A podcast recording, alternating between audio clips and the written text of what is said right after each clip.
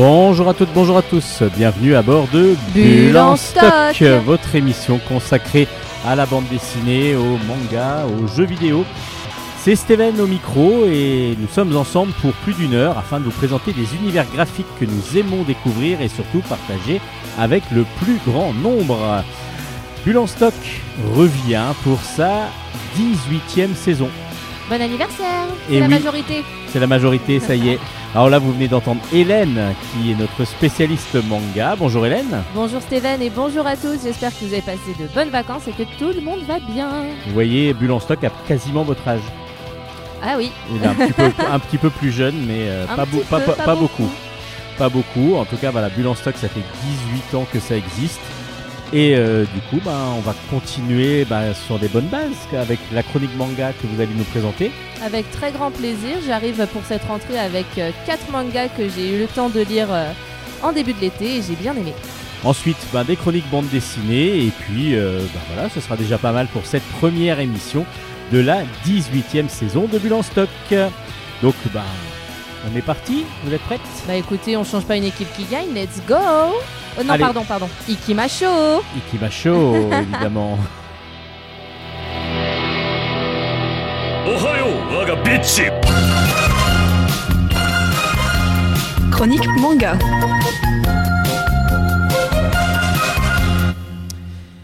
Allez, c'est parti donc pour cette 18e saison avec la première chronique manga de cette 18e saison. Vous commencez par quoi? On, a- on insiste bien sur le 18 18e. au cas où euh, les gens n'aient pas encore Non, mais compris. c'est la dernière fois que je le dis. 18e. 18e. On commence tout de suite avec un manga sorti aux éditions Vega Dupuis dans la collection Shonen. Ça s'appelle Tesla Note. J'ai le premier tome dans les mains. C'est écrit par Masafumi Nishida, Tadayoshi Kubo et Kota Sanomiya. Ouais, ils sont trois pour travailler sur cette petite pépite. Oui, je dis tout de suite pépite parce que j'ai passé un excellent moment en lisant ce manga. Et ça se passe au 18e siècle. Non. Et peut- peut-être plutôt en 2018. D'accord, ah 2018. alors. Et on va dire que ça se passe en 2018 approximativement. Et on suit les aventures d'une jeune fille qui s'appelle Botan. Déjà, on remarquera que le héros de ce shonen est une fille. Et ça, c'est pas, c'est pas déconnant et c'est plutôt agréable. Donc, Botan est une, euh, est une jeune lycéenne qui a été formée au ninjutsu depuis qu'elle est toute petite par son grand-père. Parce qu'il a pour, il a pour objectif de faire d'elle une espionne de très haut niveau.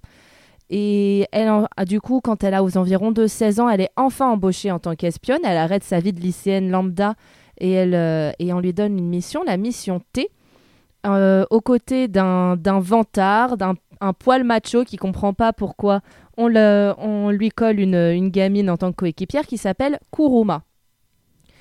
Et ensemble, ils, sont, ils partent à la recherche de fragments de Tesla. Alors, pas la voiture. Ah voilà, c'est ce que j'avais demandé. Non, Tesla en référence euh, à l'inventeur, Évidemment, l'inventeur Tesla. Nicolas Tesla. Voilà, merci, j'avais plus le prénom. Euh, C'est bête parce que je l'ai juste au-dessus de mon doigt. Voilà, Ah, mon doigt s'est juste positionné. dans ma mémoire. Voilà, moi non. Donc euh, ils sont à la recherche des fragments de Tesla que Nikola Tesla aurait disséminés un peu partout euh, dans, dans le monde avant de s'éteindre parce que ces fragments qu'il a créés peuvent créer des distorsions. Des distorsions qui font que, par exemple, bah, si on découvre que les fragments ont sont ressortis de la surface, c'est parce qu'un jour, un, bah, c'est la toute première page du manga, un, un train est apparu de nulle part d'une espèce de trou noir dans le ciel et s'est écrasé en plein milieu d'une capitale. Euh, la capitale norvégienne, je crois. En tout cas, les premiers instants, enfin la première mission qu'ils font, ils le font soit en Suède, soit en Norvège, dans un pays du Nord. Et voilà, et c'est très très très très bien dessiné, très bien écrit. Ils enquêtent donc sur ces fameux fragments. En même- forcément, il y a une il y a une méchante instance qui, rôde aussi, des hommes en noir, qui sont là et qui, euh, qui essaient de récupérer avant eux, de les devancer, ces fameux fa- fragments. Pour pouvoir évidemment manipuler le monde. Exactement, pour pouvoir utiliser... euh, Alors les fragments tout seuls font des dégâts du type train qui apparaît nulle part. Si on les réunit, on peut faire d'autres choses. D'où le fait qu'il faut récupérer les différents morceaux Exactement. pour en faire une sorte de machine. pour en faire une sorte de machine. C'est exactement ça. Et j'ai trouvé ce manga très très chouette, ne serait-ce que pour un détail qui va peut-être vous étonner. Mais euh, comme ça se passe pas au Japon, on n'est pas que entouré de japonais.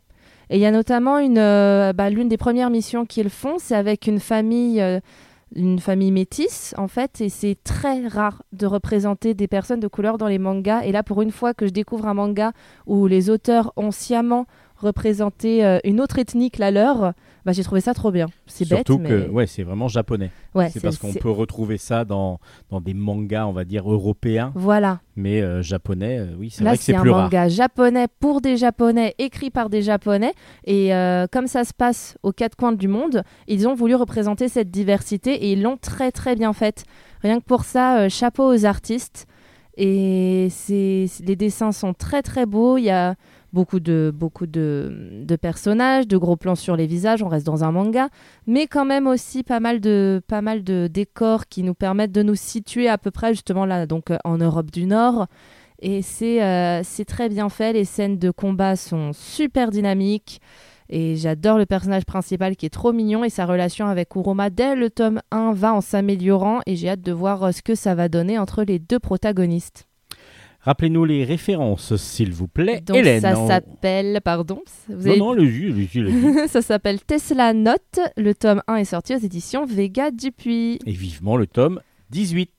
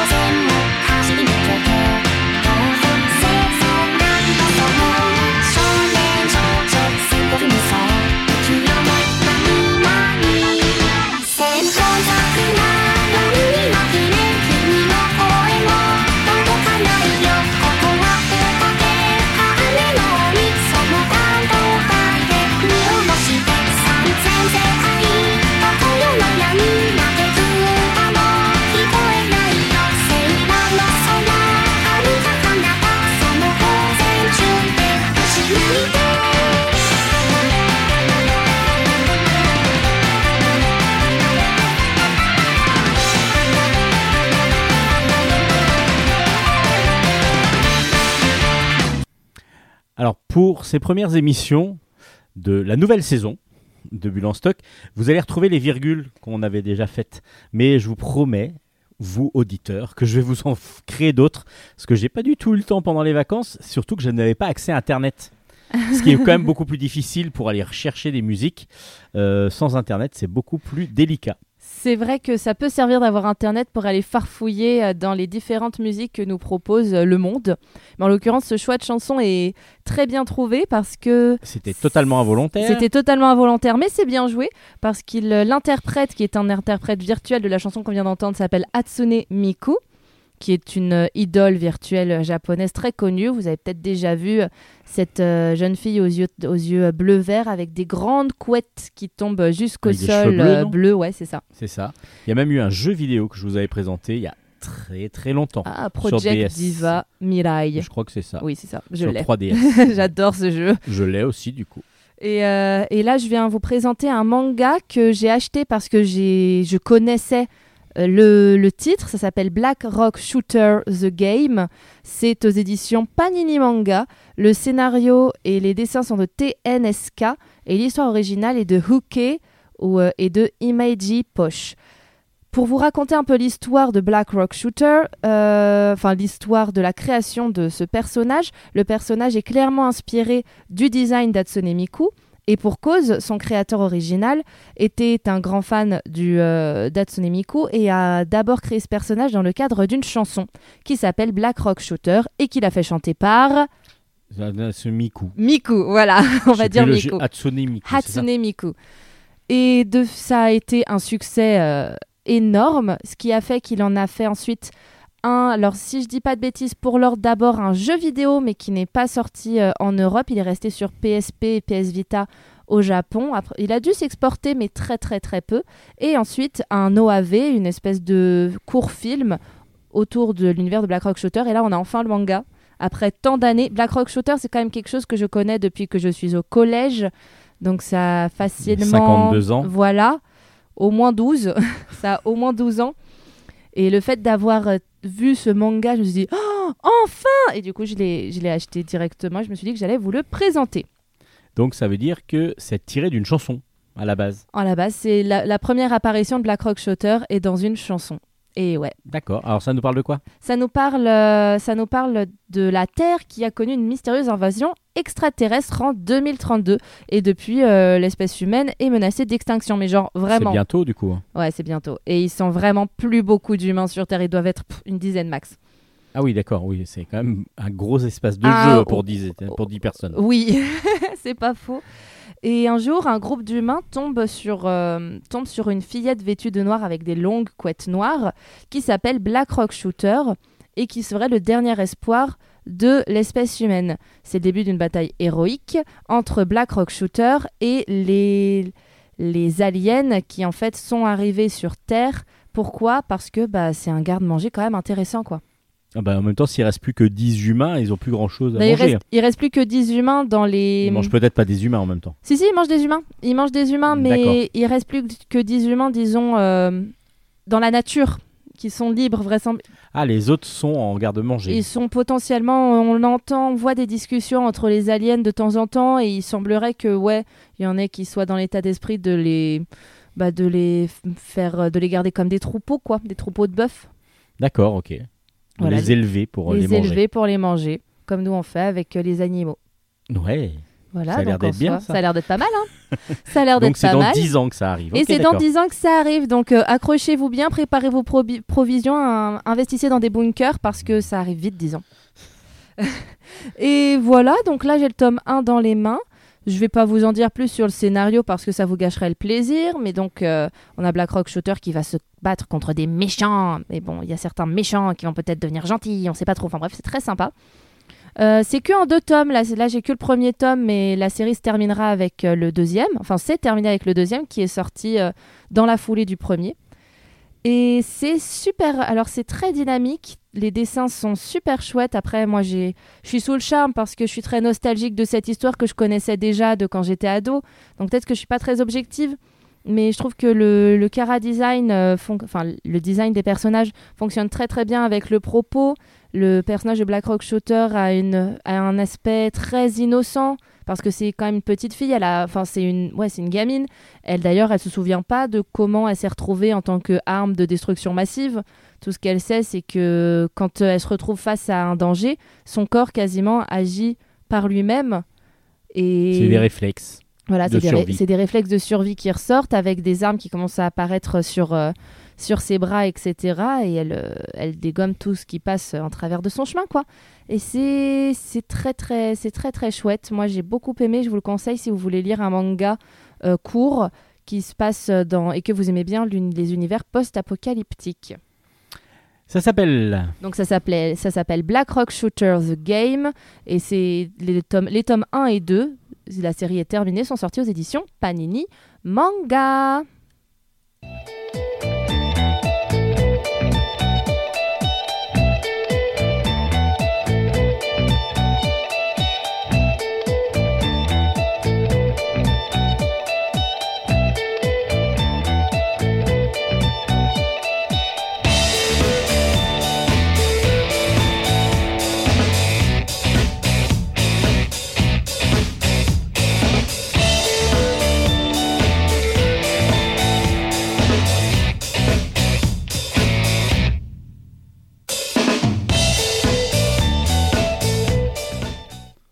Pourrait l'écouter longtemps celle-là. J'aime est bien, bien. beaucoup beaucoup. Elle est géniale, ça vient en même temps d'une euh, d'une série incroyable de Death Note et c'est Ouais, vrai enfin, que surtout un manga incroyable de base. Oui, bien sûr, mais on n'entend pas la musique dans le manga. ça. Oui, bien sûr.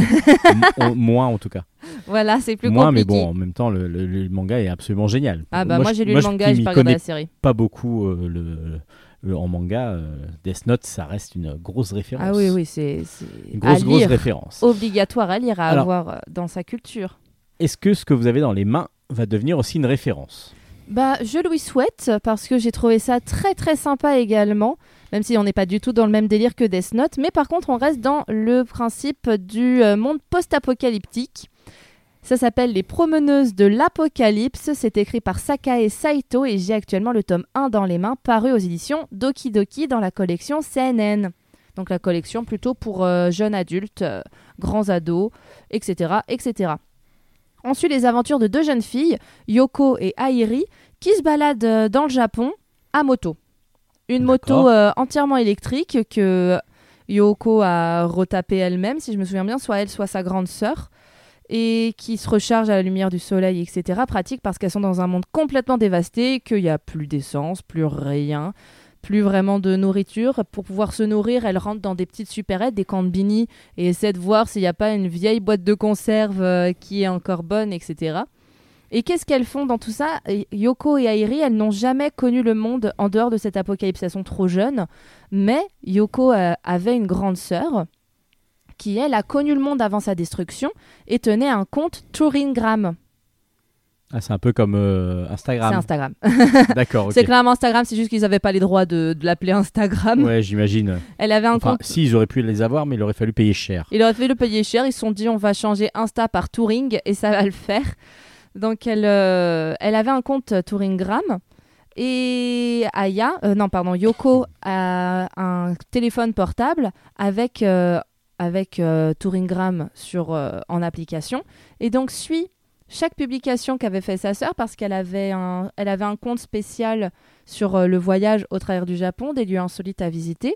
Et du coup, Yoko et Airi vont dans chaque endroit que la grande sœur de Yoko a vu pour pouvoir euh, prendre en photo le panorama que la- sa sœur avait pris des années plus tôt avant que le, le drame ne se produise. Donc c'est juste un voyage. C'est juste un voyage.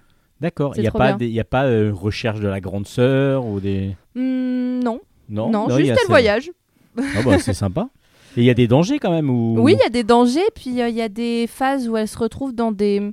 Comment dire Il y a des phases où elle euh, se retrouve comme transportée dans des flashbacks, soit de personnes qui ont vécu là, soit des souvenirs des lieux qu'elle visite. C'est très très bien amené, mais on se demande comment ça se fait que, que Yoko ait ses visions. Et parce que c'est que Yoko qui a les visions, Airi ne les a pas. Mais en même temps, Airi, je vous dis pas, mais Airi, elle est, c'est pas une enfant comme les autres. Et on l'apprend, euh, on le comprend assez vite au fur et à mesure euh, des pages. Je vous dirai pas pourquoi. Ah bah non, il faut laisser un peu de découverte Bah oui, il faut laisser un peu de aux découverte. auditeurs. Et c'est euh, superbe. Là, pour le coup, on met vraiment en valeur euh, les, les décors pour montrer. On sent qu'il y a une véritable volonté de montrer tel ou tel endroit du Japon, mais en l'imaginant après une destruction massive. Ils visitent notamment, bah, je crois que la première ville qu'ils font, c'est Hakone, euh, où j'ai eu la chance d'aller. Et c'est, mine de rien, on reconnaît vachement bien. On reconnaît vachement bien la ville. C'est. euh, Là aussi, c'est le Minato Mirai. C'est un, port super connu euh, dans euh, à Yokohama. Enfin, c'est très très très bien, très très bien fait. Ça m'a fait penser au film d'animation Bubble, qui, qui est sorti récemment sur Netflix, qui se passe dans un Tokyo qui a été entre guillemets assiégé par de l'eau. Il y a une bulle d'eau qui s'est formée autour de Tokyo et qui fait que la ville est complètement sous les eaux, sous les flots. Et dans le dans l'art design, dans le design des décors, ça m'y fait un peu penser parce que forcément, comme en plus c'est un archipel, toute, euh, toute cette destruction a fait que la terre et la mer se sont retrouvées complètement mélangées euh, l'une à l'autre. Et, et c'est très beau, c'est très nostalgique, ça se lit tout seul. Les pages se tournent, on se rend même pas compte qu'on tourne les pages et à la fin on arrive à la fin du tome et on se dit oh non c'est pas vrai, je voulais que ça continue, on veut continuer de voyager avec elle tellement c'est euh, tellement c'est poétique, tellement c'est bien fait. Et oui, si c'est vrai qu'il y a quand même une petite révélation parce qu'elles vont pas que voyager tout du long, il va bien se passer des choses au bout d'un moment parce que pour le moment on les voit que toutes les deux toutes seules quoi. Il va bien se passer quelque chose au bout d'un moment qu'on peut deviner à la fin du tome 1, ce qui donne forcément envie, c'est ça sert à ça un cliffhanger d'acheter le tome 2. Et je vous conseille vraiment, là pour le coup, c'est un manga que j'ai particulièrement aimé dans mes lectures de cet été. Et ça s'appelle Ça s'appelle Les Promeneuses de l'Apocalypse et c'est sorti aux éditions Doki Doki.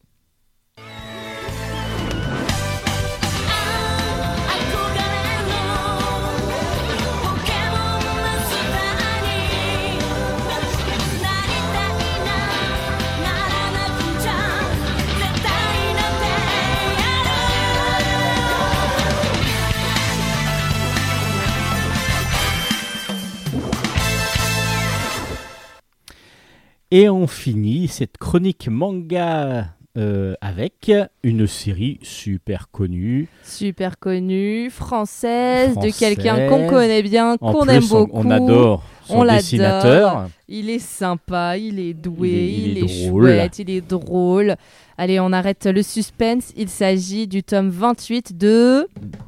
Bah, s'il n'y a pas besoin de faire de suspense, si vous l'arrêtez. Dofus Pardon J'avais envie, j'avais envie. Non, il n'y a pas de souci, il n'y a pas de souci. Le tome 28 de Dofus, écrit par Ancestral Z, enfin dessiné, dessiné par, par- Ancestral Z et écrit par Tot, euh, aux éditions évidemment Ankama. On s'approche de la fin. On s'approche de la fin de la série. 30. Que 30, ouais. Il a dit qu'il s'arrêterait à 30 tomes. Bon, après, il y a eu 30 tomes, plus tous les trucs dérivés. D'abord, il faut savoir que c'est un jeu vidéo à la base. Oui, bien sûr. Donc, là, euh, du coup, il y a quand même eu pas mal de Dofus. Il y a eu des films aussi. Il y a eu un film cinéma qui n'aura pas de suite, justement, malheureusement. Alors qu'il était incroyable ce Alors, qui film. était très bien. Il y a eu une très bonne série. Enfin, et puis après, il y a Wakfu aussi qui va, qui complète l'univers. Enfin bon, c'est Et là, il y a une autre. euh, Oh, j'ai un trou de mémoire, mais il y a une, il y a un troi- une troisième, euh, il y a un troisième, Troisième espace époque. temporel, ouais, une troisième époque qui vient de sortir. Je sais plus le nom, mais euh, parce que Wakfu se passe après Dofus. Le Seigneur ont- des Anneaux.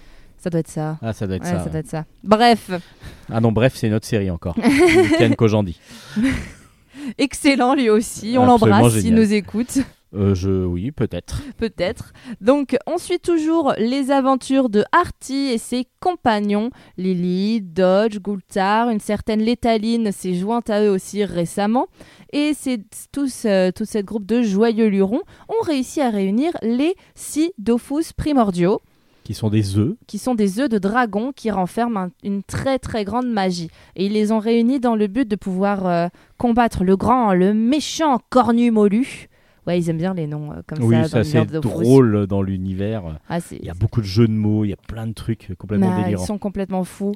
Et euh, Cornumolu, accompagné du roi des chouchous qui s'appelle Rouchou, ils sont pas foulés. Mais j'adore, j'aime trop. Et donc ça, c'est les grands méchants qu'il faut combattre. Et donc chacun de nos euh, protagonistes rentre en comment dire en résonance, disons, avec euh, les Dofus pour réussir à s'imprégner de leur pouvoir et ainsi avoir une chance de rivaliser contre Cornumolu. Et donc ce tome-là est centré principalement sur leur, euh, leur transcendance avec ces dix. Voilà. Donc du coup, on approche de la fin, on le sent parce On que le du coup, sent, le ouais. fait d'avoir eu C'est les la quête, préparatifs du boss final. Là. voilà. Ouais, on est un petit peu comme dans un jeu vidéo en fin de compte Ah, parce la- que du coup, depuis le début, on va, euh, on va chercher euh, à différents endroits les différents Dofus et puis euh, à chaque fois, comme il y a des, des monstres différents, bah, il faut les trouver la petite, le petite méthode pour pouvoir les battre. Et c'est ça qui est assez drôle. Et puis en plus, il y a tout un univers complètement délirant dans cette, dans ce, dans ce dessin qui est complètement lâché, complètement souple. Les, les personnages sont très drôles visuellement. Enfin, moi, j'a- j'aime beaucoup, beaucoup Dofus. Et puis c'est vrai que l'auteur, le fait de connaître l'auteur, si un jour vous rencontrez Ancestra Z, euh, bah, du coup, vous allez encore plus apprécier, je pense. Oui. Parce que du coup, euh, il donne envie de, de Aïe, lire son, son Il œuvre. est trop fort. euh, il donne envie d'acheter l'intégralité, tout comme ça en un claquement de doigts, alors qu'il y a quand même 28 tomes et que ça représente presque une paye pour moi. Mais, mais euh, vraiment, c'est, c'est que dire, que dire sur ce, que dire sur ce manga. Mais ça représente plus qu'une paye. Non, pardon, je dis n'importe quoi. que dire sur ce manga Les dessins sont toujours dignes de Ancestral Z. C'est super top parce que là, jusqu'alors, je vous ai parlé du scénario. Là, comme on a dit, on est, on est dans les préparatifs juste avant le combat final, mais dans le dessin, on est toujours à fond dans cet univers qui fonctionne tellement bien avec euh, Dofus. Les dessins tout ronds qui font qui font pas forcément penser à du manga classique. Quand on quand on l'ouvre on se dit c'est sûr que c'est dans les catégories manga ça. Oui oui je vous jure. Mais c'est génial. Ça fonctionne à merveille. Beaucoup d'informations. Faut quand même euh, s'habituer à, la, à ce style dès le... Mais on s'habitue très très rapidement. Mais c'est vrai que si on ouvre comme ça un tome en plein milieu, euh, sans trop savoir à quoi s'attendre, on peut être surpris par le surplus d'informations dans une case. Mais encore une fois, on s'y habitue très rapidement parce que ça fonctionne du feu de Dieu. Puis il vaut mieux avoir lu quand même ceux d'avant, quoi. Oui, sinon on même comprend plus- pas trop. Voilà, c'est assez. euh, Là, en plus, comme ça va être la fi- le, le final, il vaut mieux avoir lu ceux d'avant. Donc, on vient d'apprendre quand même que Dofus arrive bientôt à la fin et que Hélène gagne moins de 210 euros par mois, ce qui est quand même assez fou. Ce que vous avez dit, quand même, c'est plus que ma paye. non, non, non, non. alors que, quand même, 7 euros en moyenne sur 7 fois 28. Non, non, mais fois je 30, sais, On va voilà. dire, j'ai pris 30, ça faisait 210 euros. Ça fait 210 euros. Oui, non, mais euh, si- Donc, quand j'ai dit ça, je me suis dit, t'es en train de dire n'importe quoi. On Oui. sent que t'es si fatigué. les mangas étaient à fait de maths depuis 70 longtemps. euros, ça vous aurait fait 2100 euros. Et là, j'étais d'accord, peut-être. Mais en tout cas, là, 210 Ça fait euros, j'espère que, j'espère que votre paye est un tout petit peu plus grande que ça. En tout cas, merci donc pour cette dernière chronique de la bah, de l'ébi- de- de l'émission. De cette émission. De cette émission, donc Dofus, tome 28 aux éditions Ankama. Hélène, on se retrouve la semaine prochaine pour de nouvelles chroniques. Grand plaisir. Et on va passer à notre pause musicale et cette saison. Euh, je dis pas la numéro parce que du coup après je vais me faire engueuler. Euh, j'ai décidé, euh, oui j'ai décidé. Hélène j'ai- n'a- n'a- vient de découvrir le principe cette année. Et oui, je Euh, n'étais point au courant. je- voilà, mais c'est pas c'est pas très grave. Comme ça, elle va l'être. Euh, j'ai décidé de demander à des auteurs que l'on connaît et les auteurs aussi que le que je vais pouvoir interviewer dans l'année de choisir la pause musicale. Voilà, donc c'était une décision comme ça. J'ai plus besoin de me de me tourner la tête euh, en me disant De trop ah oui mais ça j'ai déjà mis, ça j'ai pas mis, place. etc. Là au moins c'est euh, les autres qui bossent. Je ne te félicite, je ne vous félicite pas. Bon, J'en pas- viens à vous tutoyer carrément. Oh bah, y a pas de souci, il a pas de quoi. souci, mais en tout cas, là, on va commencer avec Eroc. Eroc, bah, c'est le créateur des profs, euh, entre autres, mais aussi un dessinateur qui a dessiné Hercule euh, à une certaine époque. Il a beaucoup travaillé pour le journal de Mickey, pour, euh, pour Pif aussi. Et il dessine une série que j'adore, moi, qui s'appelle Raoul et Fernand. Si vous la connaissez pas, ben, procurez-vous les albums. Il doit y en avoir quatre, si je me rappelle bien. C'est absolument drôle et complètement, complètement absurde. Et moi, j'aime beaucoup cet univers-là, cet univers absurde, cet humour absurde. En tout cas, ben voilà. Eroc, euh, qui, nous, qui a créé les profs, Boulard, évidemment, son, son héros aussi euh, des profs, a choisi la chanson d'aujourd'hui. En le connaissant, beaucoup euh, vont dire bah ouais, c'est normal qu'il ait choisi ça, mais même s'il a une grande culture musicale, les Rolling Stones sont quand même une de ses bases. Et puis il a voulu nous faire écouter No Expectations parce qu'il dit que c'est un morceau qu'on connaît moins. Donc bah, on va écouter No Expectations des Rolling Stones.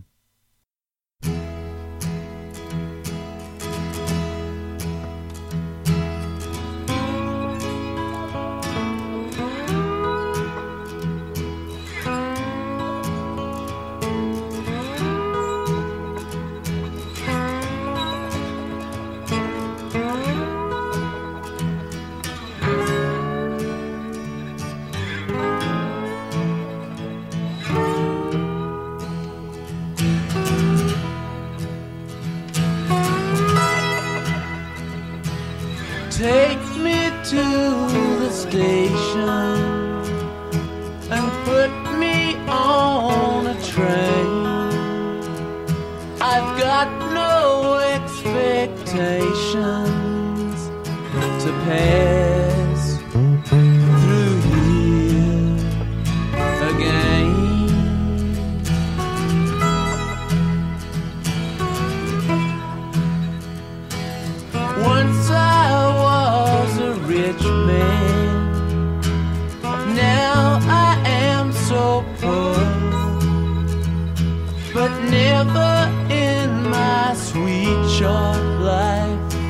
I felt like this before.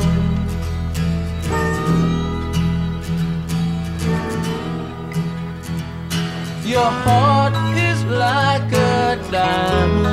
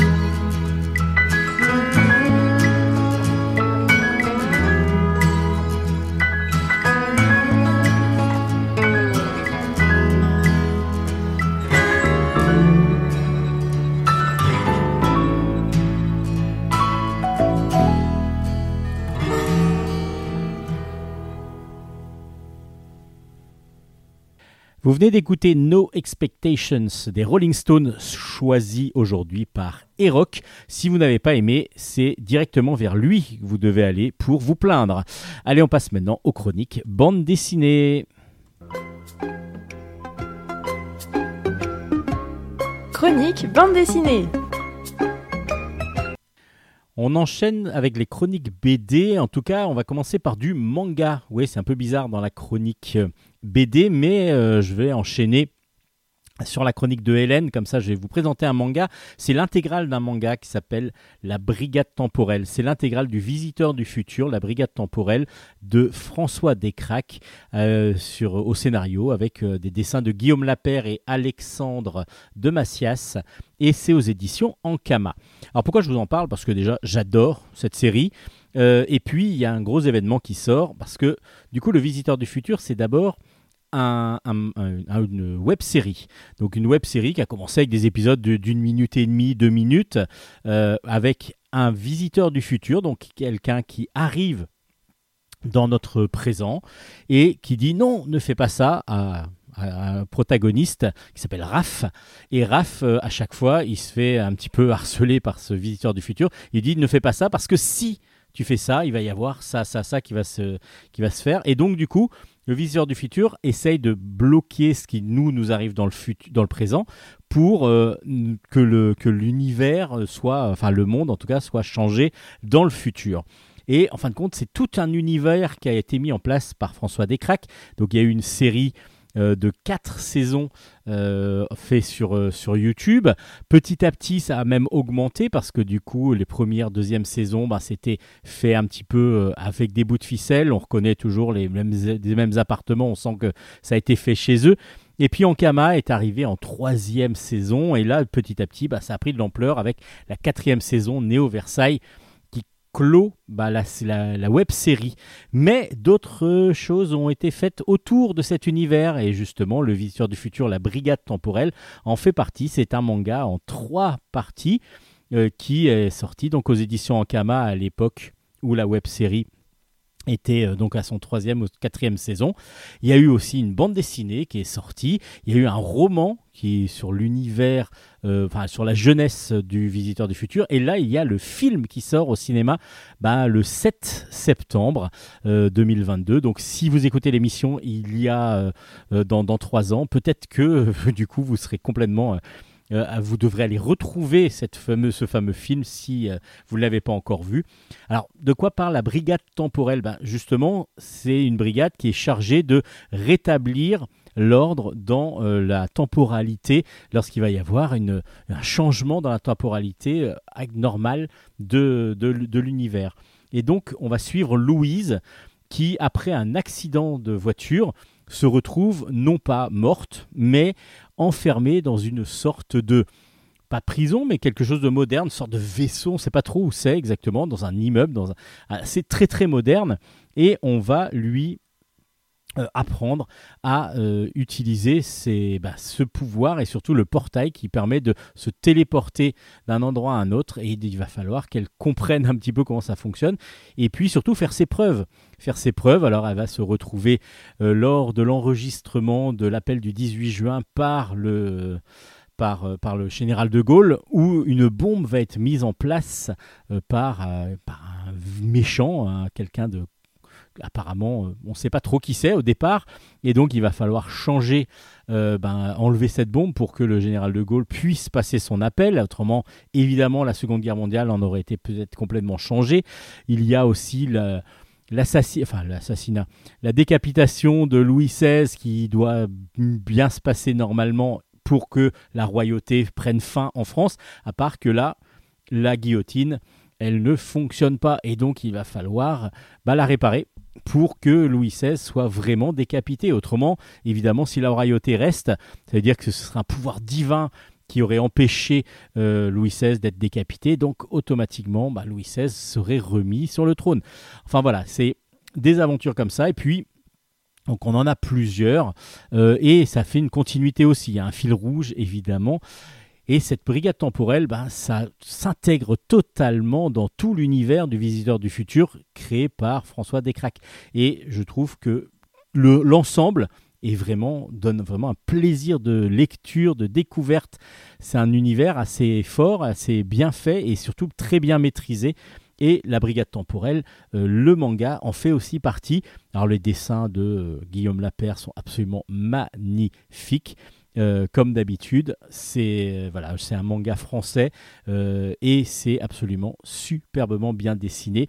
Et là, vous avez l'intégrale dans un volume euh, pour pas grand chose parce que du coup, il y a les trois volumes pour le prix de 12 euros, enfin de 13 euros, donc ce qui n'est vraiment pas beaucoup. Et si vous voulez vous faire ben, l'intégrale de, la brigade temporelle, enfin du visiteur du futur et sur euh, YouTube, je crois. Ensuite, il y a donc ce manga. Et ensuite, vous pourrez aller au cinéma, où là, moi, j'ai hâte d'aller voir justement euh, ce visiteur du futur au cinéma qui sort donc le 7 septembre 2022.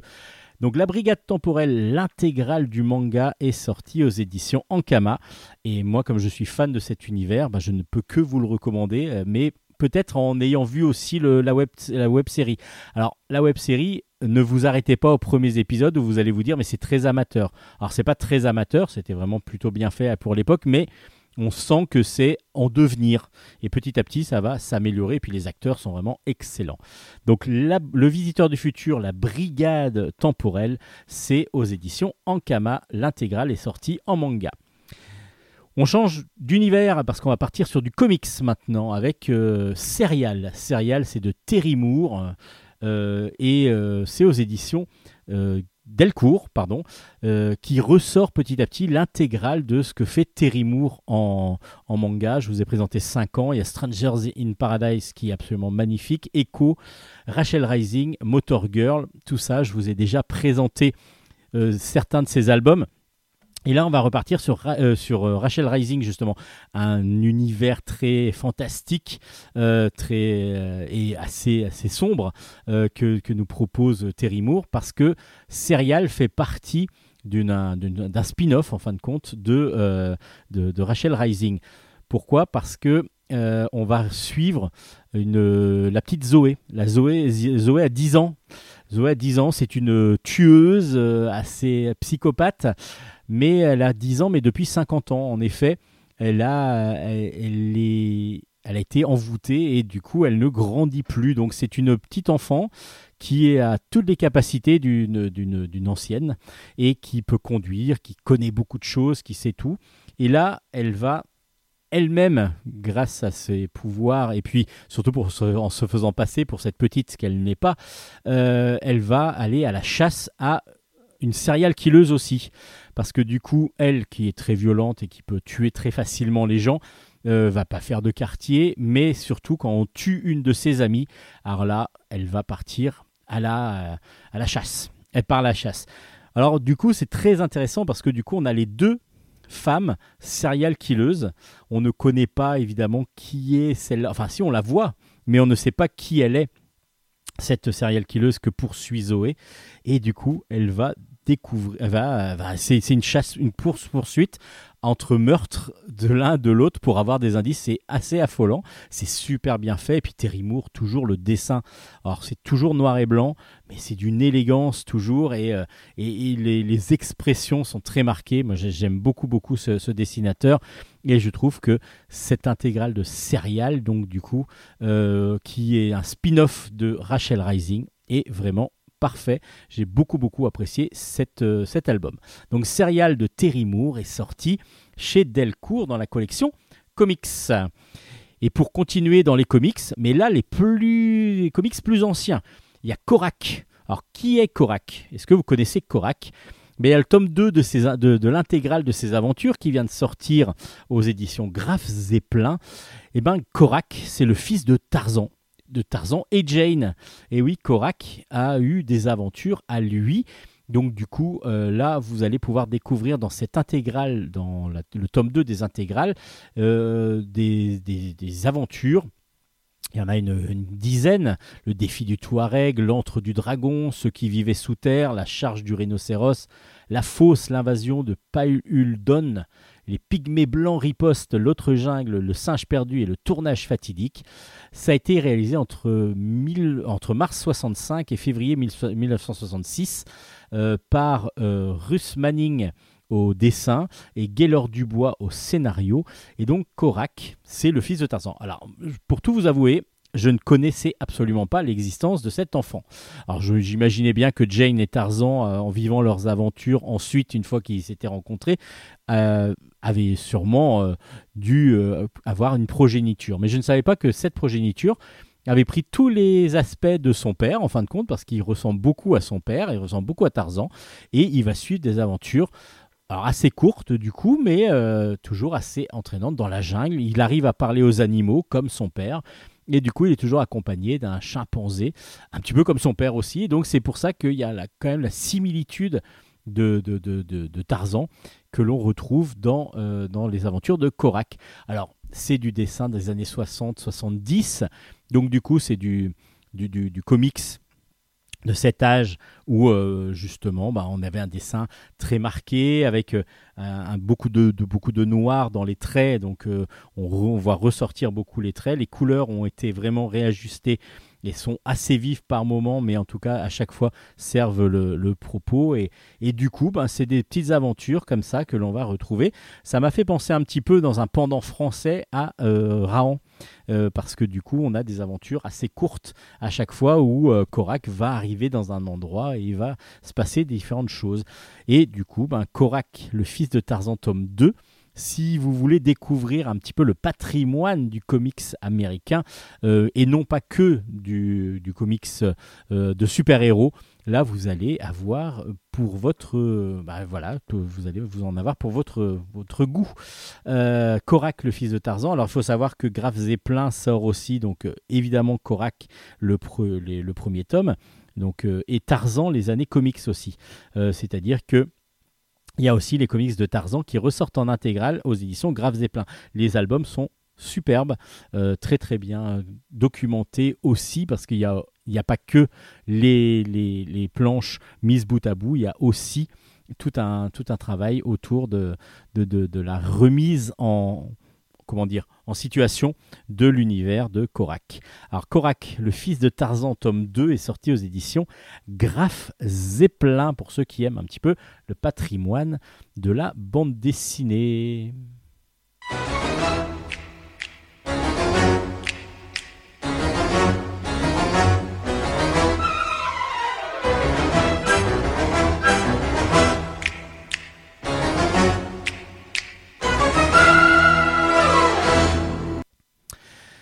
Allez, une grosse, grosse recommandation de Bulle en stock. Le premier tome, déjà, je vous l'avais recommandé. Et là, le deuxième finit un diptyque qui est absolument magnifique. Ça s'appelle Le Boiseleur. Le Boiseleur, tome 2, L'Esprit d'Atelier. C'est de Hubert, le regretté Hubert au scénario, et Gaël Hersan au dessin. Et c'est dans la collection Métamorphose de chez Soleil Édition. Alors, je vous avais déjà parlé du premier, j'avais adoré ce premier album qui était très original très poétique dans sa façon d'écrire, très, très littéraire aussi euh, dans la façon d'écrire de Hubert, et euh, je trouvais ça absolument génial. Et du coup, les dessins de Gaël Hersan, en plus, le magnifiaient tout ce propos. On suivait, et on suit toujours, les Iliane, qui est un jeune sculpteur qui euh, est parti de Solidor. Alors ça, c'est dans le deuxième tome. Je vais quand même vous remettre un petit peu dans la situation du premier. Solidor, c'est une ville imaginaire où euh, beaucoup, beaucoup de, bah, de, de personnes ont des oiseaux. C'est-à-dire qu'il y a une sorte de collectionnite dans les, dans les, dans, dans les oiseaux au début de, de, de la- de- l'aventure de Iliane que nous présente Hubert. Et du coup, Iliane est un sculpteur, mais un sculpteur qui est euh, en apprentissage. Il est en apprentissage chez, un homme qui l'oblige à bosser tout le temps, tout le temps, tout le temps, pour dire bah, T'as pas fini ton, ton apprentissage, tant que tu ne l'auras pas fini, tu me devras de l'argent. En fin de compte, ça revient un petit peu à ça. Et il se retrouve à devoir sculpter tout le temps, tout le temps, tout le temps des cages, des cages pour oiseaux, parce que justement, tout le monde collectionne des oiseaux. Donc, il fait des belles cages que vend son maître évidemment. Et euh, son maître qui ne sculpte plus lui il a trouvé euh, un petit peu un esclave euh, de, de sc- sculpteur. Et un jour pour se faire plaisir avec un morceau de bois qui reste il y a Iliane qui va sculpter un oiseau. Et cet oiseau va être tellement parfait et en plus peint d'une façon absolument merveilleuse que petit à petit on, imagine presque que c'est un vrai qui va bouger. Et donc du coup il y a, euh, il, il- offre ce- cet oiseau-là. Enfin, c'est pas lui, c'est son, son maître qui offre ça à sa fille. Et tout le monde après veut cette, cette fameuse oiseau. En tout cas, veut une représentation en bois de leurs oiseaux préférés. Ce qui fait que petit à petit, bah, il n'y a plus d'oiseaux dans, dans, le, dans, le, dans le village de Solidor. Pourquoi? Parce que bah, les, ils ont remplacé, tous les, tous les gens ont remplacé les oiseaux par la représentation en bois. Et donc Iliane, lui, euh, se dit que voilà, lui, il adorait tous les bruits des oiseaux, tout ce qu'il pouvait, les bruissements d'ailes, etc. Et euh, du coup, il était, euh, voilà, il y a pas mal de choses qui se sont passées. Et dans le deuxième tome, il est enfin, enfin, il est libéré du joug de ce maître. Il a fini son apprentissage et là, il va partir parce qu'il en, il en peut plus. Bois, euh, Solidor ne- n'est plus du tout dans son univers et il va aller à Bélisonde. En tout cas, il y a quelqu'un qui a découvert sa, production, ses oiseaux, et il va aller, il va, on va le chercher jusqu'à pour aller jusqu'à Bélisonde, parce que Bélisonde, c'est là par contre une ville liée complètement à l'art. Tous les hommes qui habitent là-bas, sauf ceux qui vendent des nourritures et ainsi de suite, mais tous les autres sont des artistes, des sculpteurs, des peintres. Et du coup, là, euh, Iliane va passer à un niveau supérieur parce qu'il va être embauché dans un, dans un atelier. Et dans cet atelier, ben, il y a des jeunes sculpteurs qui, justement, sont en apprentissage aussi, mais pour arriver à un niveau supérieur vraiment à ce que avait déjà Iliane. Et il va être embauché, en tout cas comme, comme apprenti, il va être récupéré comme apprenti pour pouvoir passer, enfin, se battre contre une autre école de sculpture. Alors je vous en dis pas trop, j'ai j'ai envie de vous laisser découvrir parce que du coup, ce qui est bien fait dans cet album, dans ce diptyque, c'est que les deux albums sont différents. La structure est différente, c'est pas juste une structure qui suit. On suit Iliane, on suit aussi euh, ses pensées, ce qu'il ressent en particulier pour euh, la fille de son premier maître. Et il va, euh, on va avoir juste ce fil rouge qui va être important, mais on voit l'évolution de, de, Iliane. Il y a toute la pensée aussi sur qu'est-ce que l'art, pourquoi, euh, et ou qu'est-ce qu'on veut en faire et qu'est-ce qu'on veut faire passer dans l'art? Est-ce qu'il faut que ce soit absolument parfait ou est-ce que ce sont les émotions qu'on doit faire passer dedans? Et tout ça, Hubert le développe beaucoup plus dans le deuxième tome que dans le premier. Et je trouve ça vraiment quasi parfait parce que les deux tomes se rejoignent et en même temps sont différents l'un de l'autre. Le dessin de Gaël Hersan est toujours aussi magnifique, sublime. Elle arrive à nous donner des cases de temps en temps très très grandes dans double page pour pouvoir nous laisser justement apprécier les, grandes sculptures, tout ce qu'on veut représenter comme magnificence dans, les, dans les sculptures et dans les œuvres que l'on peut voir dans le deuxième tome. En tout cas, ce boiseleur est vraiment absolument magnifique. Que ce soit point de vue dessin, l'écriture est très très belle, toujours assez poétique, surtout dans les encarts euh, explicatifs où euh, c'est plus de la description, mais très poétique. Euh, c'est très très bien écrit. Et puis, bah, les aventures d'Iliane sont, voilà, on a envie de, les, de les, de les connaître, de, de voire de le connaître lui. Mais il y a aussi toutes ces, toutes ces idées autour de l'art qui est très très très intéressante. Le Boiseleur, donc le tome 2 est sorti, l'esprit d'atelier. Vraiment, c'est une superbe œuvre, un très beau diptyque aux éditions Soleil dans la collection Métamorphose. Je vous recommande vivement la lecture de ce diptyque qui est absolument magnifique.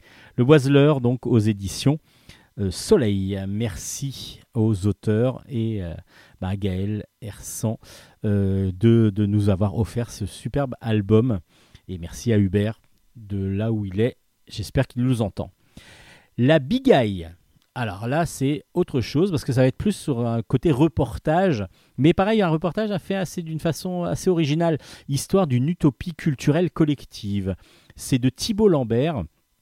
euh, qui nous présente donc euh, cet album, c'est aux éditions Les Ronds dans l'eau. Alors déjà le dessin, ben, il est, c'est un dessin très très jeté, très vif, euh, assez souple, donc euh, entre semi-réaliste et puis même presque dessin d'humour par moment. Euh, et on, se retrouve à, à, comprendre qui est ce que ce qu'est la bigaille.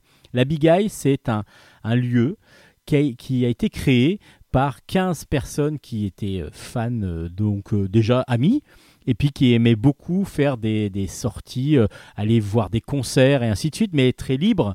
Euh, et puis, euh, petit à petit, ils ont eu un projet, c'était de créer eux-mêmes leur soirée festive avec concerts, etc. À part qu'ils ont été obligés de faire ça, de proposer ça à différentes mairies, et petit à petit, ils allaient de mairie en mairie pour avoir un lieu, pour avoir une date.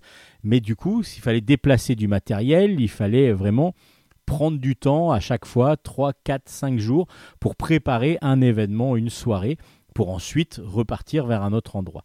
Et est venue l'idée un jour de faire un lieu où chacun, euh, enfin tout le monde, du, coup les 15 de départ, euh, pourrait créer cet univers, une sorte de bar, euh, euh, mais où tout le monde peut venir un petit peu euh, bosser bénévolement. Donc cette utopie culturelle collective qui va être la Big Eye, donc un, bar, un lieu où il va y avoir des concerts, des rencontres, des conférences où les gens peuvent venir se retrouver, discuter, boire des coups et, et très festif avec toujours ces 15 de base qui essayent juste de faire tourner. C'est une association.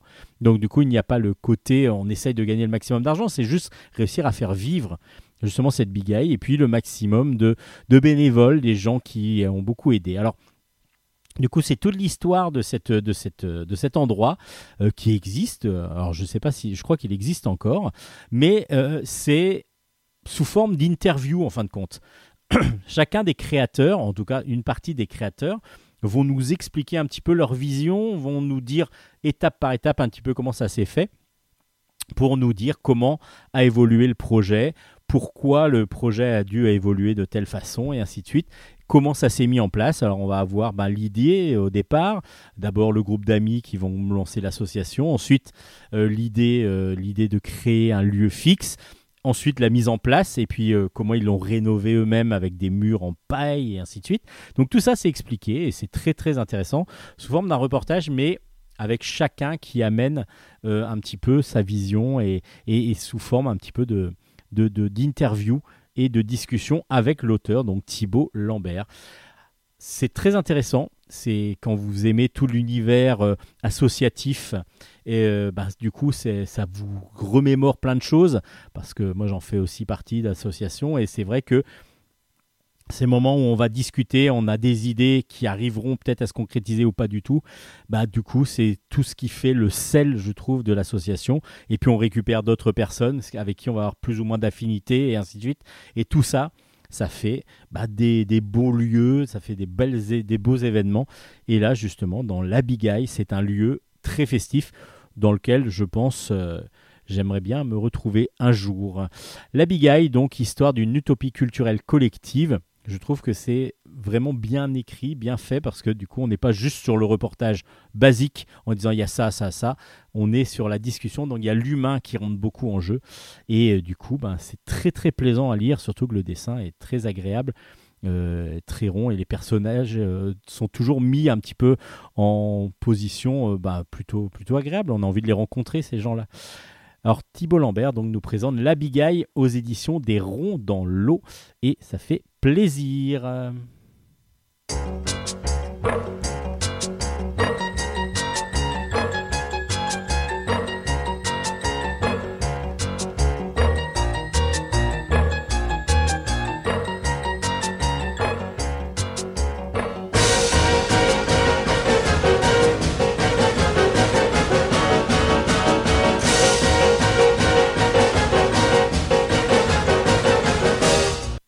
Allez, on part maintenant d'Ambulance Stock dans des univers un peu plus fantastiques avec les damnés du grand large de Christophe Michel au scénario, Béatrice Pencho-Secchi au dessin et c'est paru aux éditions Dracou. Alors, les damnés du grand large, ça se passe en 1789. On est sur un bateau qui s'appelle l'Alicante et on suit euh, l'histoire d'un jeune mousse. Et ce jeune mousse, il a la particularité bah, déjà d'être mousse sur ce bateau. Euh, et il va, euh, il est aussi très bon dessinateur et il dessine beaucoup de choses. Alors des animaux un peu fantastiques, euh, des énormes calamars et ainsi de suite. Et puis sur ce bateau, il va se passer quelque chose. Il a- ils affrontent des tempêtes, ils affrontent vraiment des choses assez difficiles. Et là, il va y avoir des, gens, des marins qui vont, être, qui vont mourir. Mais des morts qui sont assez surprenantes. Parce que du coup, euh, en plus de mourir, ils ont un signe qui leur apparaît sur le visage, qui c'est un grand A. Alors, c'est pas toujours sur le visage, mais là, c'est euh, il y a un grand A qui est marqué sur leur visage ou à un endroit du corps. Donc, c'est plus un meurtre que vraiment une euh, mort na- naturelle. Alors il y a évidemment la vigie qui à un moment donné se fait électrocuter par la foudre, mais elle se retrouve avec le A quand même sur le visage. Et puis comme ça des meurtres. Alors le mousse, lui, explique aux autres, mais oui, mais c'est normal, là on est en pleine tempête et il y a des animaux, des monstres qui viennent chercher petit à petit les âmes des gens et justement, alors ça toujours lié au dessin qu'il est en train de faire. Et du coup, euh, bah, qu'est-ce qui se passe exactement sur ce bateau? Alors, on comprend qu'il y a une bande de, marins qui sont là non pas pour obligatoirement euh, faire avancer le bateau, même s'ils le font, mais aussi pour récupérer apparemment un trésor. Enfin, il y a quelque chose de louche. Et ces quatre marins, bah, petit à petit, euh, vont être euh, parmi les victimes de cette, de cette, de cette malédiction. Qu'est-ce qui se passe exactement? Bah, Vous le découvrir dans cet album qui est un one-shot et qui est très très agréable à lire. Parce que du coup, au départ, on est un peu surpris. On se demande si on est dans du fantastique, etc. Je vous dis pas trop là, je vous dis pas la fin, mais du coup, on est entraîné dans ces aventures assez fantastiques et superbement bien mis en dessin, euh, avec un dessin semi-réaliste. Alors très original parce qu'on a des, visages très marqués, donc euh, euh, presque caricaturaux par moment, avec cette, ce mousse qui a des très grands yeux un peu façon manga. Et donc du coup, on a, et puis d'autres personnages aussi. Donc on a l'impression d'avoir des, visages un peu déformés, des fois un peu anguleux et ainsi de suite, mais qui marquent vraiment les esprits et qui marquent vraiment les, les différences aussi entre les différents personnages euh, qu'on n'a pas envie de côtoyer. hein. Les marins, honnêtement, ça donne pas envie de les rencontrer, parce que s'ils sont comme ça dans la vraie vie, euh, moi j'aurais un peu peur. Et du coup, toutes les couleurs aussi vont être très très déterminantes pour mettre de l'ambiance dans les planches. Et j'ai trouvé ça excellent. J'ai trouvé ça excellent. Ce one shot se lit très facilement, même si on est un petit peu surpris au départ parce qu'on se dit qu'est-ce qui se passe exactement? Et puis ben, on se laisse emporter. euh, parmi les flots et, et donc du coup on va être faire partie des damnés du grand large que vous allez ben, on va découvrir ce qui se passe quand même à la fin donc c'est l'avantage de ce one shot donc du coup, Les damnés du grand large, c'est une belle recommandation de Bulle en stock. C'est de Christophe Michel au scénario, Béatrice Penko-Seki au dessin, et c'est aux éditions Dracou, diffusé par Bambou. Alors du coup, un bon one-shot à découvrir. Et puis un deuxième tome, je vous avais déjà conseillé le premier, ça s'appelle Hurlevent, c'est le tome 2 qui est donc sorti, Les enfants du magma, c'est de Fred Duval au scénario, Stéphane Créti au dessin et c'est aux éditions Delcourt. Dans la collection Terre et légende, euh, dans Hurlevent, on suivait donc Alceste de Hurlevent, un médecin qui vit donc à Hélios. Hélios, c'est une, ville qui enfin une sorte de cité, mais qui est un univers où euh, tout est, tout est désertique, à part dans la cité où il y a de l'eau. Et justement, dans le désert, on essaye de faire amener, donc de créer des canaux pour pouvoir amener l'eau de là où elle se trouve vers d'autres endroits, parce que tout, tout, tout est de plus en plus désertique. Et du coup, euh, on retrouve Alceste. Pourquoi Alceste est là-bas? Parce que il s'est fait chasser justement de la ville. Euh, et justement, dans, cette, dans, cette, ce désert, on retrouve tous ceux qui travaillent dans les, dans, les différentes, euh, dans les différentes carrières pour pouvoir faire les canaux, mais aussi ceux qui ont été chassés, ceux qui sont laissés pour compte et qui ont donc été chassés petit à petit de, euh, de, de Hélios. Euh, là, il va rencontrer, dans le premier tome, il rencontrait le duc de Batz et sa fille. Ils sont à la recherche, eux, ils, sont, ils venaient chasser un animal qui permettrait, donc la corne en tout cas, permettrait de euh, soigner le roi de, de Hélios. Et donc, du coup, ils ont, euh, ils ont réussi à vaincre dans le premier, mais non sans danger et non sans dégâts surtout. Parce que le duc de Batz, lui, est blessé. Et euh, Alceste accepte de les suivre pour pouvoir soigner ceux qui sont les plus en- mal en point, dont en particulier bah, ce, ce survivant, le duc de Batz. Et il va donc les suivre pour pouvoir aller retourner vers la cité euh, le plus tôt possible pour essayer de soigner le roi. Mais il va se passer encore pas mal de choses, parce qu'il se passe beaucoup, beaucoup de choses dans cet univers de, de- d'heroic fantasy, ça revient de l'heroic fantasy, euh, mais complètement nouveau, parce qu'on a des univers, euh, des, personnages que l'on croise pas obligatoirement dans d'autres épopées d'heroic fantasy plus classiques. Là, on a vraiment un univers créé complètement par Fred Duval, qui est absolument génial. Et là, il va y avoir donc... un brasier qui va commencer à se, à, se, à se- lancer. Et là, on va avoir des animaux de feu qui vont petit à petit gagner euh, sur le, sur le désert, sur les, et puis vers les hommes pour essayer de les tuer. Donc du coup, euh, il va falloir essayer de lutter contre ça. Donc il n'y a pas beaucoup de choses qui, qui, qui, sont, qui sont dites dans cet album. Et dans ces deux albums, donc du coup, je vous dis tout de suite, lisez le premier avant de lire le deuxième, parce que du coup, vous allez rater beaucoup de choses sur la personnalité des gens, mais aussi sur l'univers mis en place par Fred Duval. Et puis, on, a, on est entraîné dans cette aventure qui se finira en trois tomes. Et on sent bien que les inspirations de Fred Duval, c'est le manque d'eau qui va petit à petit poindre, euh, le plus en plus d'incendies. Bah, là, on a encore eu pendant le- pendant l'été euh, les, bah, la- vérification que petit à petit, à force du réchauffement de la planète, peut-être qu'on va avoir de plus en plus de catastrophes naturelles comme des incendies. Et du coup, ben, il y a aussi tout un côté écologique, évidemment, qui, que fait passer Fred Duval dans cette aventure d'Heroic Fantasy originale, superbement bien dessinée par Stéphane Créti, toujours un virtuose du, du, du, stylo, du crayon, du, feutre, enfin du, de, de, la plume plutôt. Euh, donc euh, vraiment un virtuose. Et euh, à chaque fois, la qualité, malgré le fait qu'il fasse, fasse deux albums par an à peu près, les qualités des planches sont toujours aussi précises, aussi belles. Il n'y a pas un des, des albums où il va réduire sa qualité graphique. C'est parce qu'il doit aller vite. Non, il est vraiment toujours dans une régularité absolument géniale. Moi, je trouve ça absolument magnifique. Euh, comme d'habitude, la couverture, elle est superbe. Et Hurlevent, du coup, m'a vraiment plu. Je trouve que cet univers, on a envie de le découvrir. Et euh, du coup, ben, que va devenir exactement Alceste? Et puis, euh, est-ce que même il va, euh, il va faire des bisous avec la fille du, du duc de Batz? Ah, ça, on sait pas trop. Mais bon, c'est pas tout à fait le propos. hein. Il n'y a pas l'histoire d'amour. S'il y en a une qui doit arriver, elle sera pas tout de suite parce que du coup, il y a quand même pas mal de dangers qui arrivent. Hurlevent, le tome 2, une belle série fantastique. Les enfants du magma est donc sorti aux éditions Delcourt. Et pour rester dans le fantastique aussi, mais là on est peut-être plus euh, familial, euh, il y a Rosamé. Rosamé, le tome 1 s'appelle La traversée interdite. C'est de Ingrid Chabert au scénario, Bernie au dessin, et c'est aux éditions d'Argo. Alors Rosamé, euh, c'est vraiment un tome qui, où on va se laisser porter.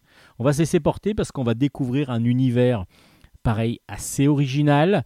On va suivre justement Rosamé qui vit sur, avec ses parents et, surtout elle parle avec une sorte de grand échassier, un oiseau avec qui elle s'entend super bien. Il s'appelle Gaspi.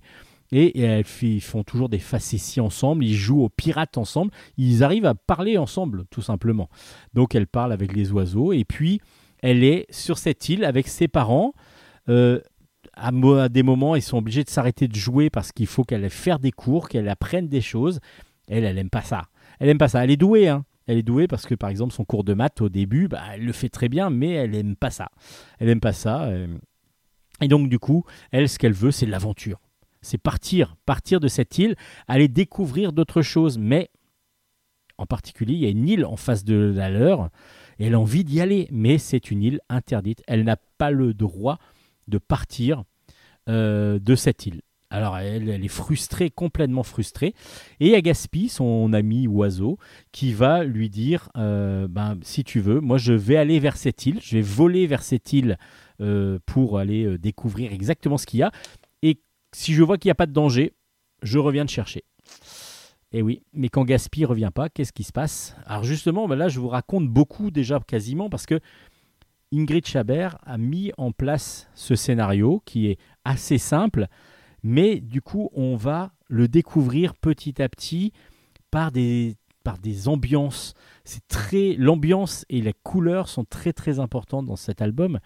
Et du coup, on va avoir quelque chose d'un peu lent. On sent la frustration parce que on a un peu des redondances aussi dans le, dans le scénario où on va voir euh, euh, la, la Rosamé frustrée euh, au début. Ensuite, elle va de nouveau être frustrée. Ensuite, elle va euh, de nouveau. Enfin voilà, c'est il y, a- une sorte de redondance qui se crée et qui donc va donner euh, des émotions, des, sentiments qui vont petit à petit nous faire comprendre pourquoi Rosamé veut absolument repartir et aller sur- surtout chercher son ami. Euh, c'est vraiment très très bien dessiné. Je vous dis, la couleur vraiment met en, en- beauté en plus cette, euh, cette, c'est ce trait. Alors ce trait avec des animaux complètement euh, farfelus, hein, parce que l'oiseau il est euh, trois fois plus grand, euh, trois fois plus haut que, Rosamé, et en même temps, enfin deux fois on va dire, deux fois un grand échassier qui peut parler, mais complètement loufoque même quasiment dans sa, dans sa façon d'être. Même il se plante la tête dans le sable et tout. Enfin c'est très drôle.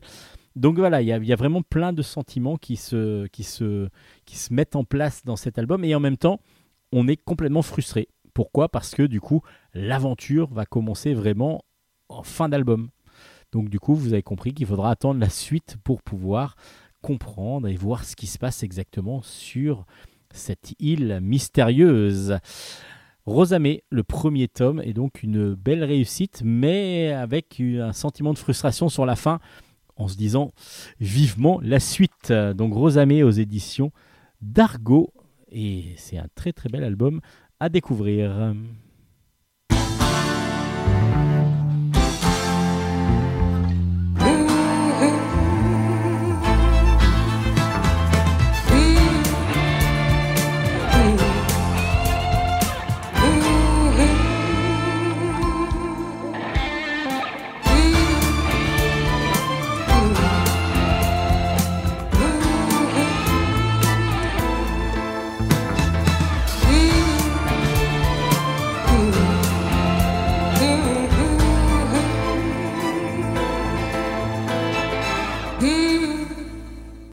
Un petit peu d'humour ne fait pas de mal avec un excellent album très drôle euh, qui s'appelle Tire sur mon doigt.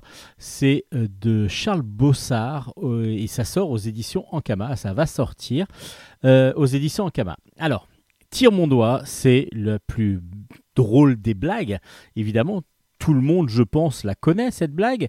Donc vous avez juste à tendre votre doigt et dire à votre à la personne qui est en face de vous, bah, tire mon doigt, et puis ou tire sur mon doigt. Et là, évidemment, vous lâchez un paix lorsqu'il tire dessus, et ça, ça rend hilar évidemment tout le monde parce que c'est vraiment la blague la meilleure du monde. On- J'imagine, c'est vraiment celle qui fait le plus rire tout le monde.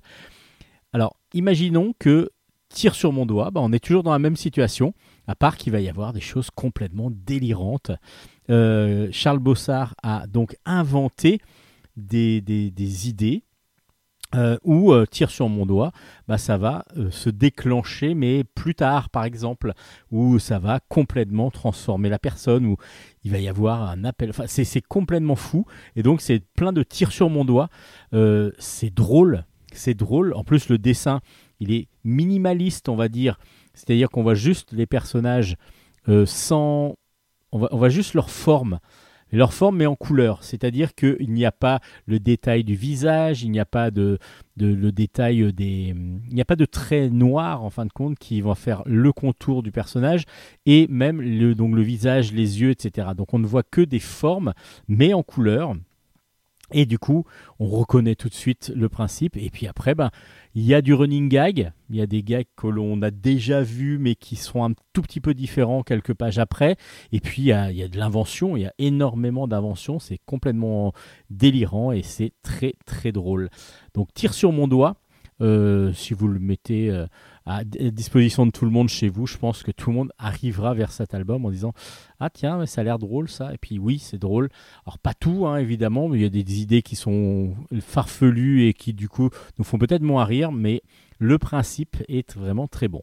Ça s'appelle Tire sur mon doigt, c'est de Charles Bossard et c'est aux éditions Ankama. Et chez Fluide Glacial est paru Un petit pas pour l'homme, un croche-patte pour l'humanité.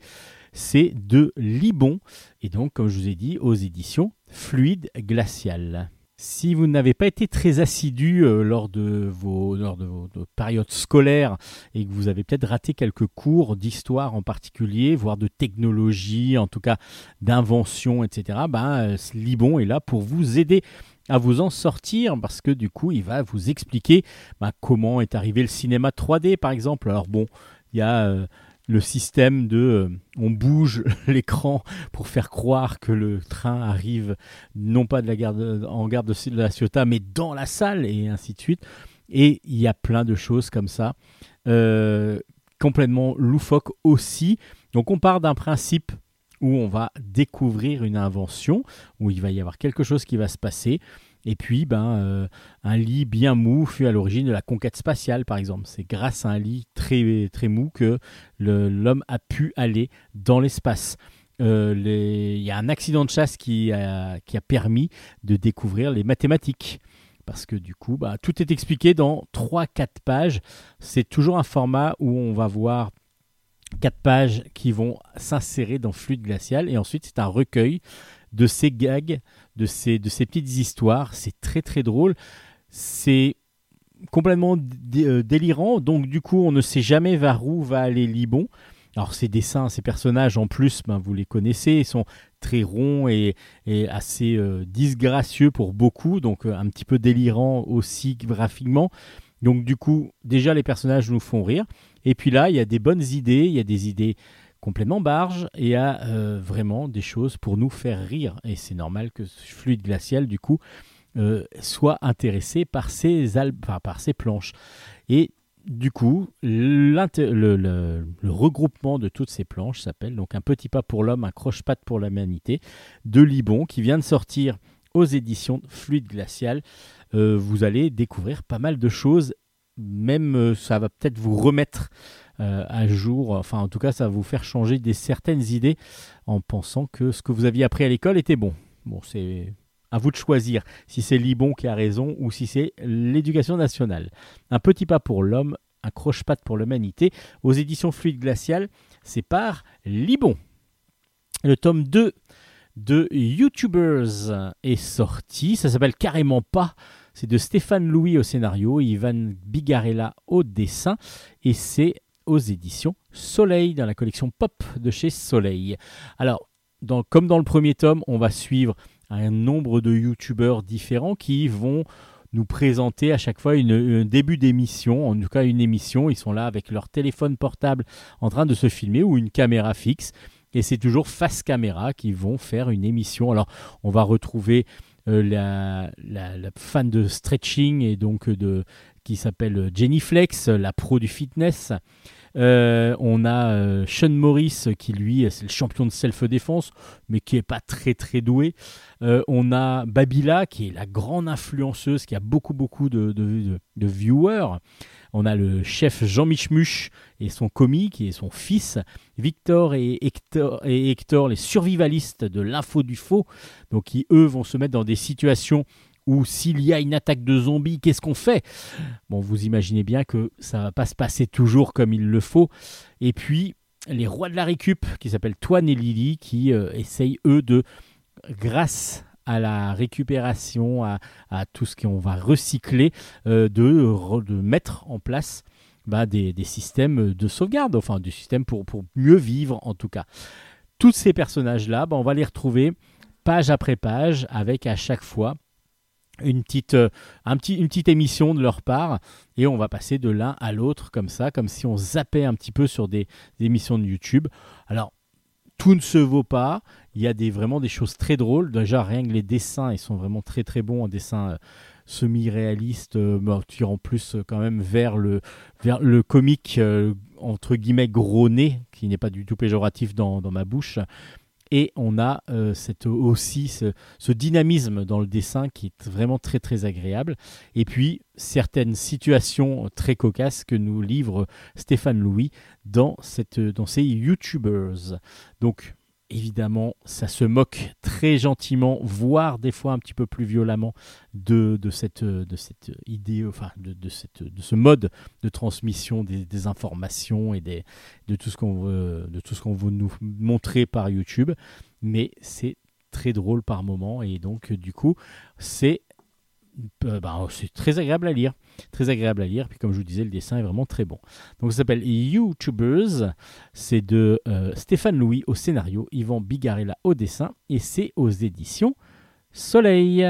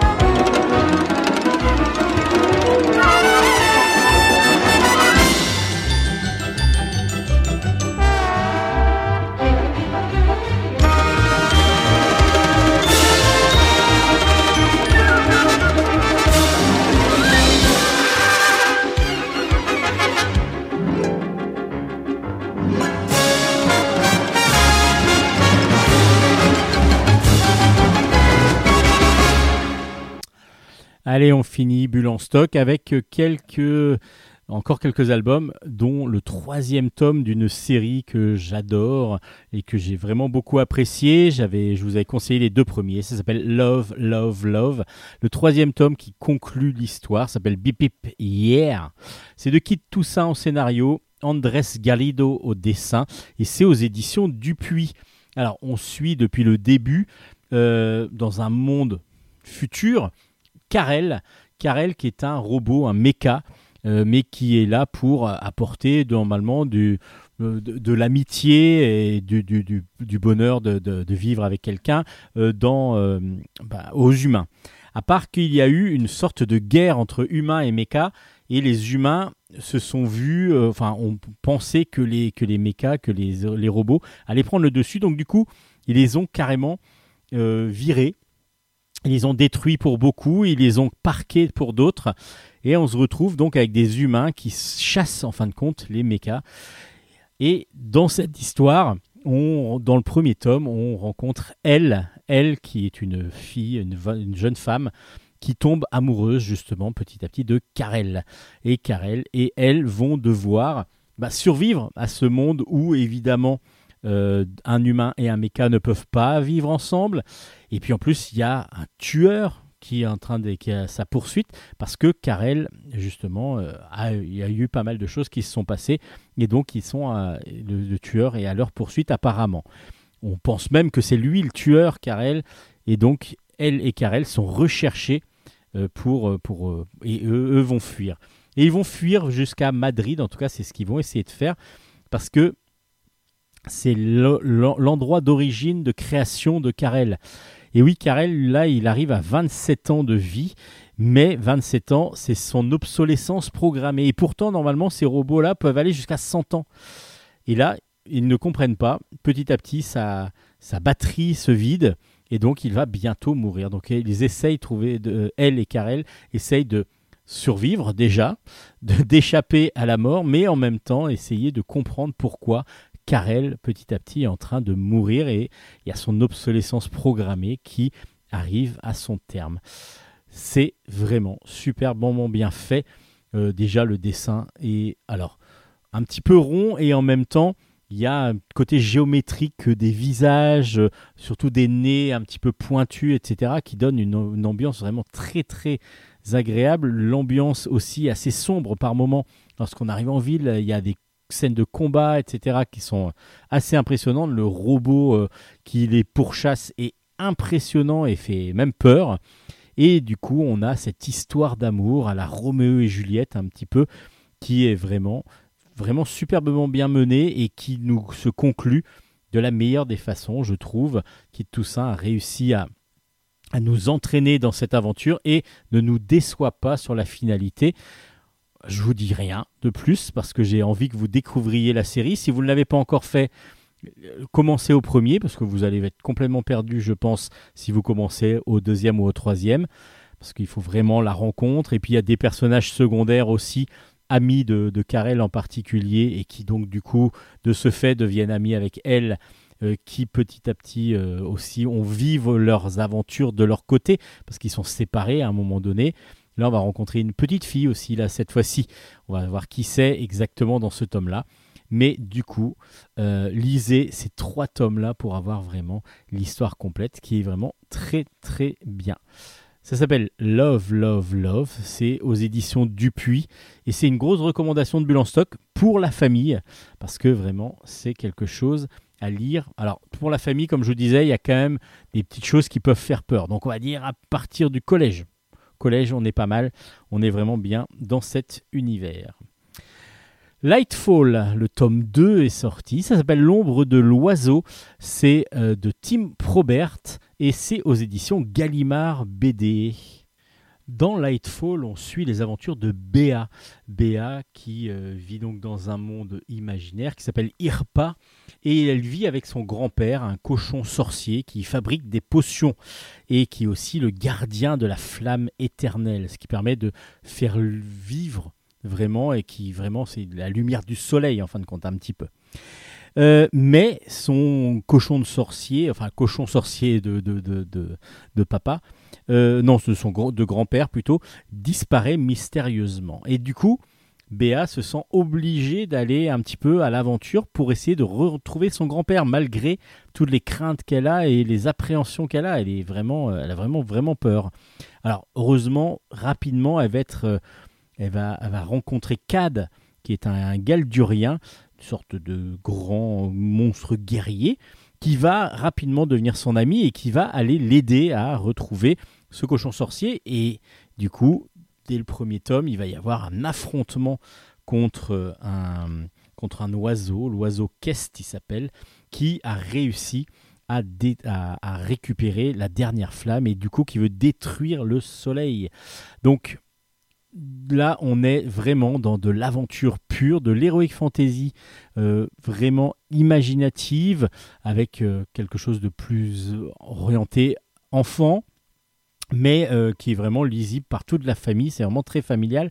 Alors, on est, c'est du comics, donc c'est vraiment un gros pavé à chaque fois que nous, nous sortent les, éditeurs, euh, donc les Gallimard, parce que du coup, ils regroupent les fascicules qui sortent en petits fascicules aux États-Unis. Là, il y a 250 pages à chaque fois, et c'est foisonnant d'idées. Foisonnant d'idées, bah, vu que c'est un monde complètement inventé, un monde magique, un monde surnaturel, bah, on se laisse entraîner dans, cette, euh, dans cet univers. Et vraiment, c'est très très agréable. Alors, on a euh, plein de personnages, on a des personnages hauts en couleur, on a, des, on a vraiment de la couleur qui fait ressortir aussi beaucoup euh, toutes les planches, et puis de l'aventure, de la vraie aventure avec des grandes émotions, avec beaucoup de choses qui se passent. C'est vraiment euh, très très bien fait. Donc dans ce deuxième tome, euh, ben, il va falloir trouver une solution pour que justement l'oiseau euh, Kest, on arrive à le pas le détruire, mais en tout cas à l'empêcher d'arriver à ses fins. Et donc Béa et Gad, Cad vont être leur, euh, les derniers remparts. Ils vont devoir aller à la recherche de l'esprit des eaux qui pourra peut-être leur donner des réponses afin de, de vaincre cet oiseau. Donc une grande aventure qui ne se finit pas avec ce deuxième tome, mais vous, on en a euh, déjà 500 pages et on les lit, mais d'une traite quasiment, tellement c'est vraiment bien fait, vraiment très entraînant et on a vraiment envie d'être pris dans, enfin on est vraiment pris dans l'histoire. Ça s'appelle Lightfall, l'ombre de l'oiseau, c'est le deuxième tome qui est donc sorti aux éditions Gallimard et c'est vraiment très très original, très bien fait, superbement bien dessiné dans un style cartoon survitaminé. Un album qui parle d'un sujet assez original, en tout cas en BD. Je l'avais jamais vu en BD. Ça s'appelle Luce comprend tout trop vite. C'est de euh, Sophie Adriansen au scénario, Claire P au dessin, et euh, c'est euh, aux éditions Jungle. Alors pourquoi c'est assez original? Parce que ça parle de, du, du haut potentiel intellectuel. En tout cas, c'est comme ça qu'on va nous le comprendre, mais euh, les enfants peut-être vont le découvrir. Vous, adultes, je pense, qui écoutez l'émission, vous allez comprendre assez vite. Parce que oui, Luce, c'est une élève à haut potentiel et elle est dans la classe, mais elle s'ennuie dans sa classe. Elle, elle a beau faire partie d'un CM1, CM2 où elle n'est que en CM1. Euh, très vite, elle s'ennuie, très vite, elle finit ses, exercices, très vite, elle réussit. Et du coup, ben, elle perturbe, en tout cas, c'est comme ça que le voit euh, la maîtresse. Elle va aider les autres, mais en fin de compte, la maîtresse ne le comprend pas. Euh, elle est toujours en train de bouger, elle est toujours en train de, s'agiter parce que, évidemment, elle s'ennuie, elle s'ennuie, elle s'ennuie. Elle va. Donc, euh, elle est souvent punie. La maîtresse ne la supporte de moins en moins, et donc ses parents sont convoqués régulièrement euh, à la à, l'école. Et un jour, la maîtresse étant blessée, c'est un remplaçant qui vient les qui vient remplacer donc la maîtresse, qui lui propose de faire en plus des exercices de CM1, de faire les exercices de CM2 dès qu'elle a fini. Et là, bizarrement, ben Luce arrive à se calmer, à se calmer davantage parce qu'elle a quelque chose à faire et, il lui faut justement travailler, être tout le temps en train de réfléchir, en train de faire quelque chose. Et c'est là que vont que ce professeur va se poser la question de est-ce que Luce n'aurait pas des hauts potentiels? Et du coup, ben, voilà, c'est vraiment sur cette idée que, qu'est, qu'est centré cet album, qui du coup bah, nous apprend un petit peu quand on ne le connaît pas, quand on ne vit pas cette, cette, cette situation, comment réagissent les enfants à haut potentiel, et puis en même temps, bah, qui, voit, qui nous montre aussi les difficultés que peuvent avoir ces enfants-là dans l'enceinte d'une classe, dans l'enceinte d'un groupe, parce qu'évidemment, c'est beaucoup plus difficile pour eux de se concentrer, vu qu'ils ont tout le temps eu l'impression d'avoir tout compris. Et c'est justement pour ça que ça s'appelle Luce comprend tout trop vite. Alors c'est vraiment bien fait, le dessin est très léger et très agréable, avec des belles couleurs un petit peu pastel. Et euh, du coup, c'est un album que je vous recommande parce que c'est un sujet original et ce sujet euh, n'est pas traité toujours euh, dans, la bande dessinée. En tout cas, c'est pas, je l'ai rarement vu, voire pas du tout. Donc du coup, c'est vraiment un très bon album. Luce comprend tout trop vite. Un album original à découvrir avec un dessin en plus très drôle euh, et en même temps avec beaucoup d'émotions dans les visages et dans les personnages parce que Luce, on ressent sa frustration, sa, son enthousiasme à certains moments. Vraiment superbement bien dessiné. Luce comprend tout trop vite. Un bel album avec euh, vraiment qui nous fait bien réfléchir. Et pour finir, Elvira et Otto dans la jungle. C'est aux éditions Rue de Sèvres. C'est de Martin Baltscheit au scénario, des Max Filder au dessin. Et je crois que je vous ai dit que c'était aux éditions Rue de Sèvres, mais c'est toujours aux éditions Rue de Sèvres. Alors, un coup de foudre dès le début de l'album. Et oui, il y a Elvira et Otto qui tombent amoureux. Ils sont au même trou d'eau, à l'endroit où ils vont boire, et là, ils tombent amoureux. Euh, c'est une gazelle, euh, Elvira, et Otto est un éléphant. Et là, ils tombent complètement amoureux. Euh, donc, du coup, c'est le coup de foudre. Le coup de foudre, et ils se mettent ensemble. Ils, sont, ils sont, ils sont vraiment, vraiment un couple. Pas comme les autres, oui, mais ils sont un couple. Un jour, dans la jungle, là où ils sont, dans la savane, il y a un groupe d'humains qui arrive et qui vient faire des photos, un safari photo. Ils s'en rendent pas trop compte. Et puis, à un moment donné, ils retrouvent par terre un téléphone portable, un smartphone. Ils savent pas ce que c'est. Et là, ce smartphone-là commence à vibrer, à parler. Et donc, il y a Siri qui se met en route. Et du coup, en posant des questions, mais sans le vouloir, ils vont avoir des réponses de la part du téléphone. C'est très drôle, c'est bien fait. Et là, on va leur présenter, ils vont se poser des questions et donc ils vont pouvoir avoir des réponses. Et euh, du coup, qu'est-ce que, qu'est-ce que les humains, comment ils vivent et ainsi de suite. Et ça, ça va être étayé.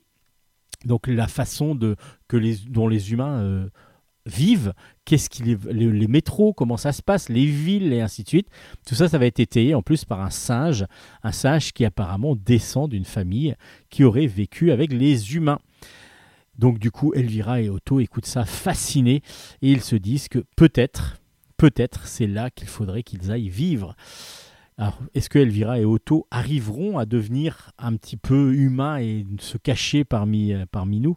Peut-être que vous avez déjà croisé une gazelle et un éléphant dans un métro, bah, ce serait eux. Donc en tout cas, c'est l'histoire assez euh, loufoque et assez rigolote que nous raconte donc euh, Martin Blas Baltscheit et Max Filder avec un dessin très en couleur, au crayon de couleur, au, cray- au pastel. En tout cas, il y a, il y a- un peu ce style graphique avec des, des dessins un petit peu enfantins, d'illustrations qui, qui font merveille dans, cette, dans, cette, dans cet album. Après, petit reproche, il y a peut-être un peu trop le côté où le singe est en train de tout raconter, alors qu'on aurait peut-être aimé qu'il découvre davantage. Seul là, on a vraiment la mise en place euh, par le singe de la suite, parce que oui, c'est le premier tome de Elvira et Otto, et on va voir si eux qui veulent aller donc euh, avec les humains, est-ce qu'ils y arriveront ou pas? Donc à partir d'un téléphone oublié, peut-être que ce couple complètement improbable d'un éléphant et d'une gazelle vont se retrouver parmi nous, parmi les humains. À vous de le découvrir. En tout cas, vous ne découvrirez pas tout de suite la suite, mais en tout cas, vous pouvez déjà lire le premier tome de Elvira et Otto aux éditions Rue de Sèvres.